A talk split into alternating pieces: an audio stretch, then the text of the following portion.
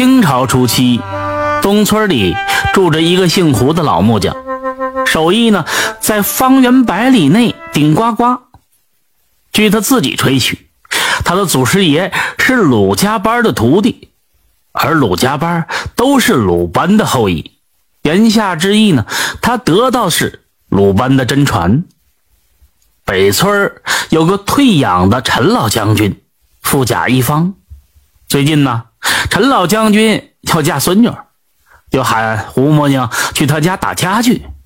偏巧这胡木匠病重，起不了床，就让大徒弟小虎子带着师弟们前往。小虎子得到了胡木匠的真传，木匠活做得漂亮，手艺呢已经是炉火纯青。平时做木匠活，胡木匠也只是站在旁边动动嘴而已，都是由这小虎子代劳。所以呢，胡木匠对小虎子特别的放心。这些家具都是孙女的嫁妆，桌子、柜子、箱子、床，一整套全部都有。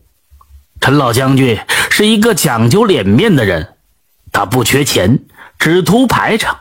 叮嘱这小虎子拿出最好的手艺，好好干。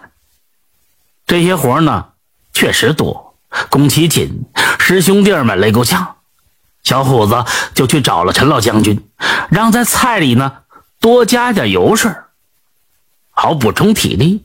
陈老将军呢，爽快的答应了，鸡鸭鱼肉管够。这又过了几天呢，小虎子又去找陈老将军。拐弯抹角的说：“这活忒多了，得多给点工钱，就算是师兄弟们的赏钱，也好让他们有干劲儿。”不过这回呢，陈老将军拒绝了，工钱是和他们的师傅胡木匠早就谈妥了的，已经多给了两成，不能再加了。陈老将军不高兴的就说：“我的钱也不是大水冲来的。”赶紧干活吧！小虎子笑笑，转身干活去了。这活干得非常漂亮，也没有耽误工期。陈老将军算清了工钱，小虎子拿着工钱交给了师傅，和师弟们各自回家就去了。过了一些时日，这陈老将军找人给这家具呀刷油。不一会儿，刷油的师傅一脸神秘的。来到陈老将军这儿，让他去看看这新家具。到了库房，师傅用手推推桌子，这桌子发出吱吱呀呀的响声，是歪歪扭扭，似乎这一使劲呢就会散架子。所有的桌子、柜子，包括床，都是这样。这陈老将军气得脸都绿了，马上派人去请这胡木匠。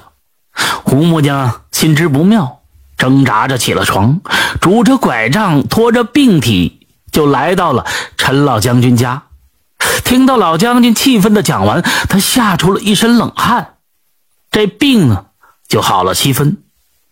红木匠赶紧赔罪，自责呢自己没有教育好徒弟，然后从腰带上抽出小钉锤，在家具上这里敲敲，是那里钉钉。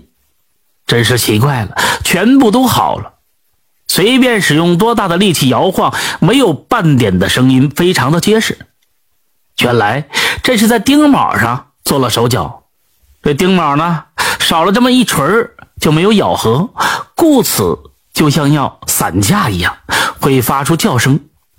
这是胡木匠得到鲁家班的真传，其他木匠真的不会。但凡主家给足了工钱，他们临走的时候呢，都会在家具的钉卯上敲上这么一锤。小虎子见陈老将军家里富足，头脑灵活的他起了歪心，找陈老将军另外要赏钱，但是呢，被拒绝了。临走的时候，故意是没有敲打，想要宰他一笔钱。反正这个活别的木匠也不会。师傅还病重，最后找到的还得是他。没想到的是呢，师傅是拖着病体就去，出了陈老将军的门。胡木匠急匆匆的找。到了小虎子，见了面儿劈头盖脸的就是一顿喝骂，责怪他坏了规矩，胆大妄为。要是工钱没有给足，主家理亏不敢翻脸。可是人家主家这工钱给足了，再这样做，那就是挑事儿。胡木匠悲愤地说道：“陈老将军虽然是退养了，可是官威还在。县城里的千总把总都是他的门生，州府的巡抚啊是他的朋友，县太爷都得让着他五分。你这小子不是在太岁爷头上动土吗？”拿出这一叠大洋，塞给小虎子，催促他说：“你赶紧走吧，远走他乡，再也不走就晚了。晚了你就没命了。